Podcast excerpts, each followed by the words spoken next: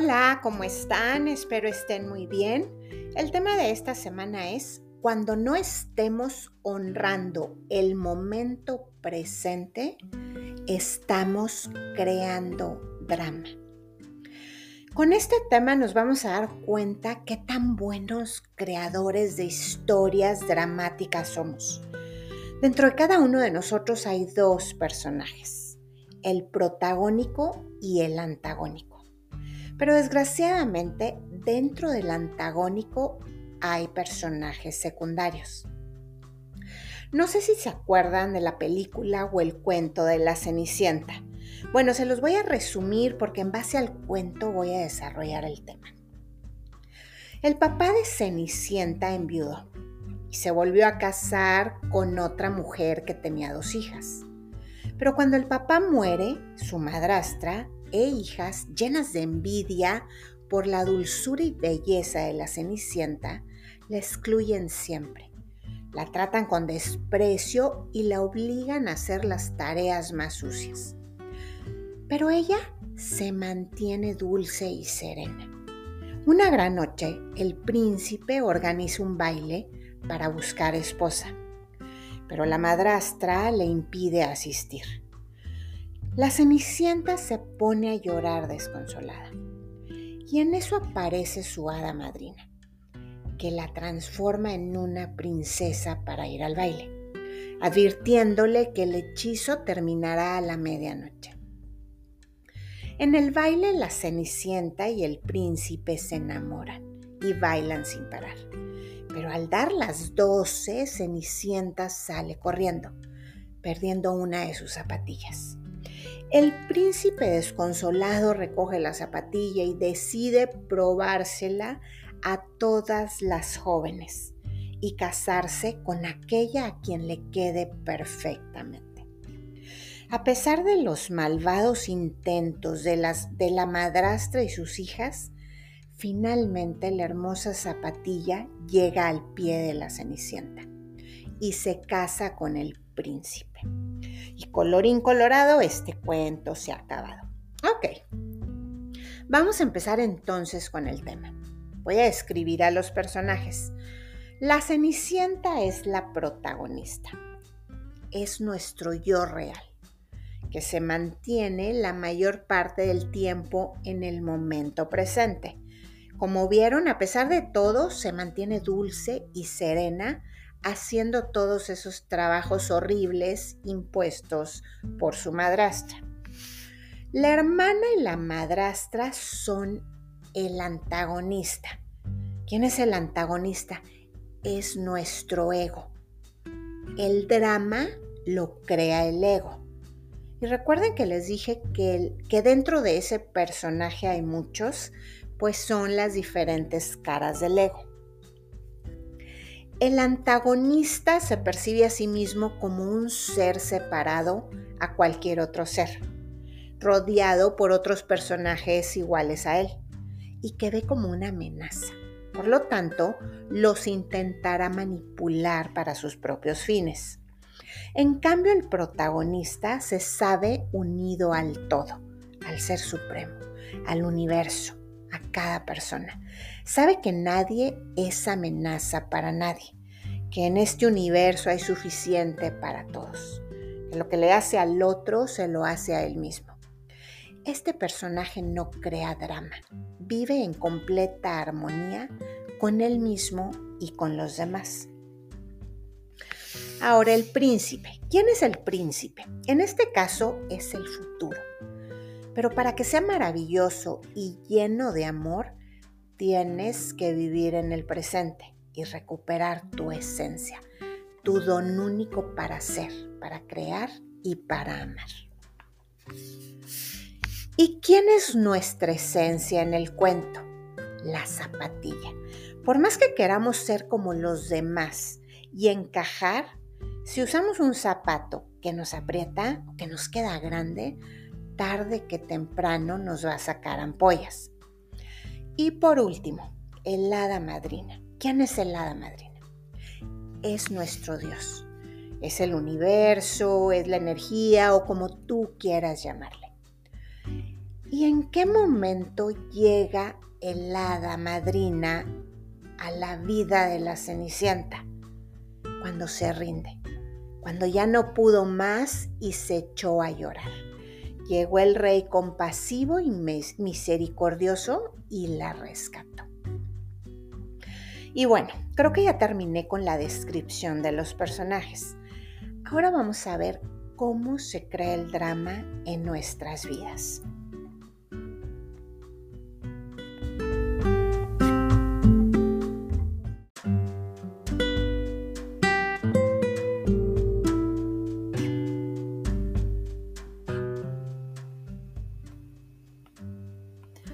La mayoría de las cosas aparentemente malas que suceden en nuestra vida son autocreadas, son ego-creadas.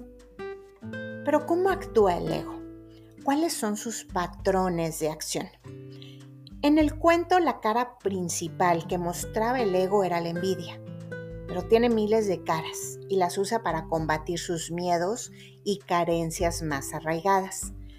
Un ego que desea algo de otra persona generalmente representa algún tipo de papel a fin de satisfacer sus necesidades. Se alimenta de la atención de los demás. Ignora que la fuente de toda energía está en el interior, de manera que la busca externamente. Busca el reconocimiento, la alabanza, la admiración. Se identifica con el yo físico mental con los pensamientos, con el cuerpo físico, con el mundo y con su propia historia de vida. ¿Y cómo crea su drama? Bueno, pues aquí entran en escena la madrastra y las envidiosas hermanas, usando el rostro del control, del poder, la agresividad, la envidia, los celos, etc. En cada cuento personal, cada uno tenemos madrastra con hijas envidiosas creando conflicto en todo y con todos, actuando como la manzana podrida de la canasta, porque con su estado de ánimo contamina, con su negatividad hace de cada vivencia una tragedia. El sufrimiento llega un momento que lo goza, porque con ello obtiene la atención deseada. Checa tu novela. ¿Te gusta? ¿Eres feliz con lo que tienes? ¿Te admiras o te caes mal? Quieres ser como tu amiga o como tu pareja. Checa tu alrededor.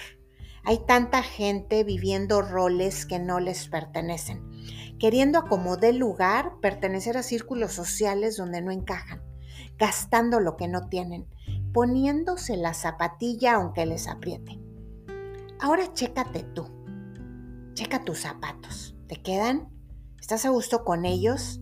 ¿Te gusta el color? ¿Te gusta el tacón? No voltees a ver los de los demás. La competencia no es afuera, es contigo mismo, para ser mejor que tú cada día. Cuando vives desde el ego no eres feliz, porque deseas que tu vida sea diferente de lo que es. No aceptas lo que se te ha dado, deseas cambiarlo. Entonces pones resistencia, hay lucha interior y por lo tanto hay sufrimiento. Voy a adentrarme un poquito más en la descripción de los personajes del cuento y el drama que se vive ahí comparándolo con la realidad. Como dije, la cenicienta es el ser, es lo que tú eres, es tu verdadera naturaleza, libre de conceptos, condicionamientos, de ideas y pensamientos. El ser siempre es, es permanente, es atemporal, ilimitado e infinito. Y del ser surge el movimiento mental, formado por los pensamientos, los cuales son impermanentes, están sujetos al tiempo, son limitados y finitos. Y para que llegue el príncipe, ese futuro que tanto anhelamos, tenemos que habitar en el ser y vivir la realidad tal y como es, y esto solo es posible hacerlo en el momento presente, justo en este mismo instante, sin pasado ni futuro. Cuando no permites que el ego te domine, te vuelves a conectar con el ser y dejas de crear esos cuentos. ya no participas en el drama. Recuerda que muchos tipos de enfermedades son causados por la resistencia continua del ego, que produce bloqueos en el flujo de energía que circula por el cuerpo. No pelees con tu mente. Para que exista una pelea se necesitan al menos dos. Retírate, saca la bandera de la paz. Una discusión implica identificación con la mente y una resistencia o reacción hacia la otra persona. Los polos opuestos se energizan mutuamente, ¿sí? Es la mecánica de la inconsciencia. Cuando eres completamente consciente, no hay ataque ni defensa. Por eso no hay drama. Cuando eres completamente consciente, dejas de estar en conflicto. En el andar de nuestra vida siempre encontraremos pequeños incendios que por supuesto querremos apagar. Pero si aprendemos a dejarlos ahí, pueden iluminar nuestro camino. La mayoría de la gente está enamorada de su drama, de su historia personal. Es su identidad. Se la pasan hablando de sus problemas, de sus carencias, de sus dolores y no atraen más que de lo mismo. Con el pensamiento, como sabemos, surge la emoción. Si el pensamiento es positivo, la, emoción será de alegría y felicidad. Pero si el pensamiento es negativo, la emoción, la emoción será de tristeza, de miedo, ira o dolor. Y las emociones negativas alteran nuestra energía vital, creando bloqueos y estancamientos, los cuales impiden que esa energía fluya correctamente. Las enfermedades físicas son el síntoma que nos avisa que se ha producido un bloqueo o estancamiento en nuestro interior, en nuestra energía vital. Vamos a imaginar que dentro de nuestro cuerpo hay una, hay una línea vertical y otra horizontal que se cruzan. La línea vertical es la del ser, ¿sí? Te conecta con lo divino se eleva hasta el cielo y al mismo tiempo te conecta con la tierra. Y la línea horizontal es esa que por un lado se quiere alargar para el pasado, pero por el otro quiere alcanzar el futuro. En esa línea vive el ego, porque continuamente busca cubrir el momento presente con el pasado y con el futuro percibe a la hora como una amenaza. Definitivamente necesitamos a la mente y al tiempo para funcionar en este mundo, pero no podemos dejar que se apoderen de nuestra vida. Tenemos que vivir en la intersección de esa línea, pero de manera vertical. Solamente así no dejaremos que se establezcan el dolor y la tristeza en nuestra vida. La mayor parte del sufrimiento humano es innecesario, es creado por uno mismo. Es una forma de no aceptación, es una resistencia inconsciente a lo que es. Y la intensidad del sufrimiento depende del grado de resistencia al momento presente.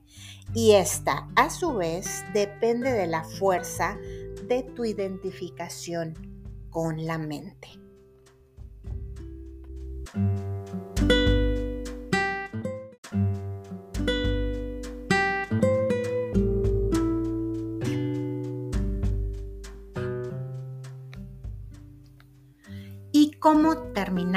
Con el drama? Primero que nada, como en todo, es reconocer cuándo podrías estar creando el drama. El drama generalmente surge de una reacción ante alguna situación o persona. Por ahí hice un episodio que dice no reacciones, responde. Dale una checadita. Bueno, entonces, cuando estés a punto de reaccionar, pregúntate esto. ¿Realmente importa a largo plazo o solo quiero controlar y tener la razón? ¿Qué es lo que busco? ¿Atención? ¿Qué quiero ganar? Hay gente que se inventa estar enfermo para que sus hijos o pareja le den su atención. Imagínate el grado de carencia. Entonces aquí tenemos que indagar qué me falta a mí que quiero conseguirlo de alguien más. Nadie me puede regresar mis pedazos rotos. Yo solita tengo que regresar por el camino que vine y recuperarlos uno a uno para irmelos pegando de nuevo. Volviendo a la zapatilla de la cenicienta, queremos encontrar nuestra esencia, echar fuera a la madrastra y a las hermanas y recuperar el ser. Así como cuando se te cae algo que dices, ¿por dónde pasé? Por ejemplo, a mí cuando se me cae un arete me pongo a pensar, ¿dormiría con él? Luego voy a buscarlo a la almohada, sacudo mi pijama, volteo el cesto de la ropa sucia, luego voy a la regadera, hago un recorrido por todos los lugares en donde anduve. Pues así es esto. No has perdido un arete, has perdido tu paz, tu esencia, tu zapatilla. Te juro que es más valiosa que una joyería entera. Número dos es el cambio de perspectiva, es básico. Gran parte del drama tiene lugar en nuestras propias cabezas y generalmente se debe a que estamos demasiado inmersos en una situación difícil como para reconocer que no es tan terrible como se ve. ¿sí? Si te sientes abrumado por una situación, da un paso atrás y comprende que este sentimiento no es permanente, nada lo es. Luego concéntrate en los pasos de acción, en las cosas que puedes controlar. ¿Qué puedo hacer hoy para crear de forma proactiva una solución? ¿Sí? Tenemos que aprender a encontrar soluciones alternativas. Salte de la, de la ecuación. Imagina que lo que te está pasando le está pasando a tu mejor amigo. ¿Qué consejo le darías? ¿Por qué quiero que hagas esto? Porque para resolver la vida de las demás personas sí tenemos miles de soluciones a su problema. Pero no creas que pasa por, por metiche, no, no, pasa porque, porque el amigo porque nosotros estamos fuera, ¿sí? Porque no hay una emoción. Entonces la mente tiene la capacidad de mostrar muchas soluciones y reconoce que no es tan terrible como parece. Y si la mente no está enganchada a una emoción, la mente entonces se encuentra en la línea vertical, con los pies en la tierra y la mirada en lo alto. Y en esa línea es donde puedes ver las miles de realidades posibles que puedes elegir. ¿sí? Las miles de perspectivas que hay para esa misma vaso vacío que estás viendo en este momento. Número 3. No alimentes el drama de las demás personas. Cuando viene un amigo y te platica lo mal que la trata la pareja, lo hiriente que es su hijo, no le sigas el cuento. No seas de los que le echa limón a la herida, porque si lo hacen, no solamente tu amigo estará dentro de su película dramática. Aquí llegarás tú como nuevo personaje y aumentará su drama, o sea, nuevos capítulos a su serie. No te envuelvas en su energía negativa, ni en sus quejas. A veces es mejor alejarse de los dramáticos, porque llegan con su nube gris y créeme que si te quedas ahí, a ti también te llegará la lluvia date un margen de tiempo para escucharlo y luego amablemente desvía su conversación a algo más positivo. Y cuando la conversación se mueve hacia su horrible madre o su dramática pareja o su hijo irresponsable, dirígela a otra parte. Regularmente las personas se calman cuando otras personas no validan sus quejas. Es lo mismo que les platiqué ahorita con los pleitos, ¿no? También para quejarse se necesitan dos. Si ignora sus quejas, pues no le queda más remedio de ya no usarte a ti como recipiente de desechos. Pero bueno, tampoco nos vayamos a los extremos. Habrá veces que realmente nos necesiten para desahogarse ok, pues no juzgues, no juzgues su situación ni nada, solo concéntrate en estar ahí para él. Siguiente, elige bien a tu círculo social. Elimina las personas dramáticas en tu vida. Rodéate de gente con energía positiva y buena vibra. Haz un inventario de las personas en tu vida y clasifica quién te hace sentir bien y quién te da paz, quién saca el sol a tu vida y quién trae la tormenta. Suficiente tenemos con nuestro propio drama como para cargar el de los demás.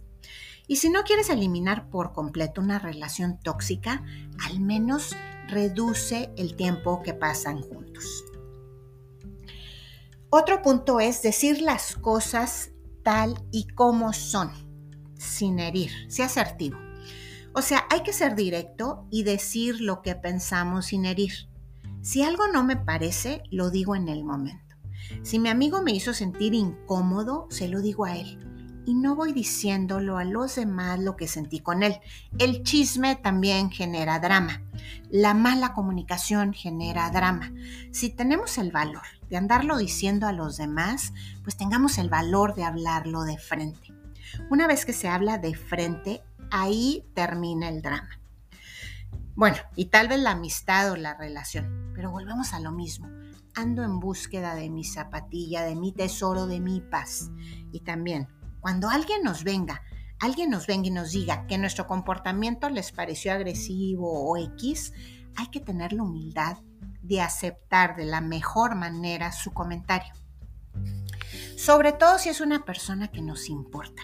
Y si te interesa tenerla a tu lado, harás los cambios necesarios. Y por último, y no menos importante, es aprender del drama. ¿Qué me deja esta situación? ¿Qué me quiere enseñar? Todo en esta vida tiene un propósito y el propósito es hacerte evolucionar. Y evolucionar es tu propósito. Y créeme que dentro del drama la evolución se detiene. Bueno, y para concluir con el tema, ¿recuerdas cuando llegó el hada madrina con la cenicienta? cuando se echó a llorar, cuando se rindió. Ríndete a lo que es. Di sí a la vida y observa cómo ésta empieza súbitamente a funcionar a favor tuyo y no contra ti. No trates de que las cosas sean diferentes. Trata de comprender que todo lo que es está bien, que es perfecto que detrás de la aceptación está un plan grandísimo para ti. Encuentra tu paz interior, deja la lucha, deja la resistencia y dejarás atrás el sufrimiento y el dolor. Y la zapatilla te encontrará y volverás a verte en el centro de la pista, vestida de azul con tu cabello rubio, bailando con el príncipe. Y todo lo demás no importará. Y pues con esto te termino el tema de hoy. Espero que te haya gustado. Gracias y nos vemos la próxima semana.